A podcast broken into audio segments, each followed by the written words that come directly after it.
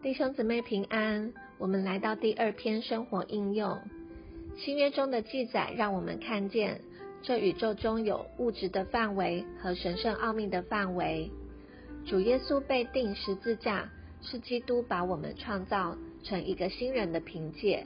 我们是基督钉死与复活时被创造的，也是那时候被神点活的。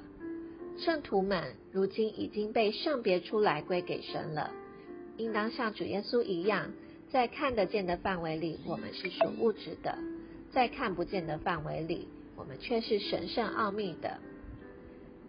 第一个过神人生活的人就是主耶稣。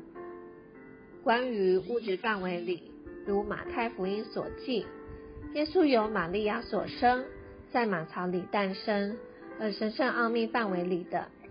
如约翰福音一章所记载，太初有话，话与神同在，话就是神。我们从约翰福音十四至十六章看到，主耶稣将受死复活，他经过地上只是物质的范围，进入天上只是奥秘的范围。肉身里的耶稣乃成了次生命的灵。约翰福音十六章三十三节。是主在地上最后的一晚，他对门徒嘱咐说：“我将这些事对你们说了，是要叫你们在我里面有平安，在世上你们有苦难，但你们可以放心，我已经胜了世界。”从以上这几处经节，我们可以看见，物质的范围就是一切搅扰所在的世界，而看不见的范围。在三一神父子灵这奥秘的范围里，也就是平安的所在。而解决这条搅扰人的路，就是借着信入基督而进到它里面，进而进入神圣奥秘的范围里。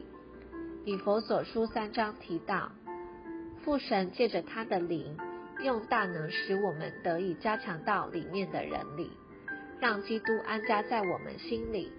而这个过程并不是一劳永逸，而是要每天每天不断的让附加强进来。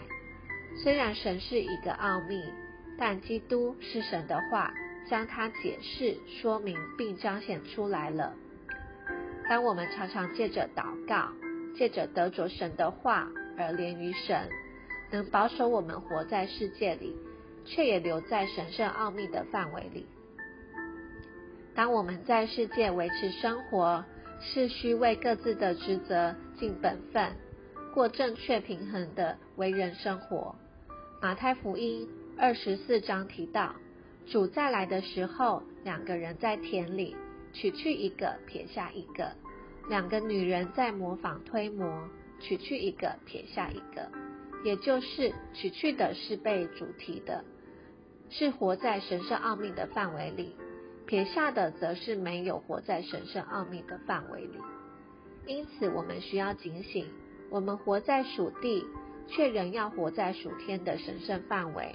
我们的生活应当是神圣的，却又是属人的，而不仅仅是属人，乃是奥秘而属人。